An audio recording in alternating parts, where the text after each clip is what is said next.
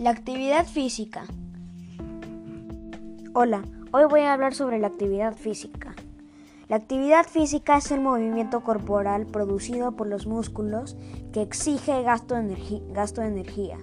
Se diferencia del ejercicio porque este es planificado, repetitivo y tiene un objetivo físico.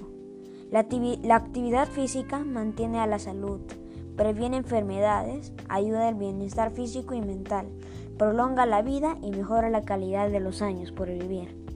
Por el contrario, la falta de actividad física o sedentarismo causa diversas enfermedades.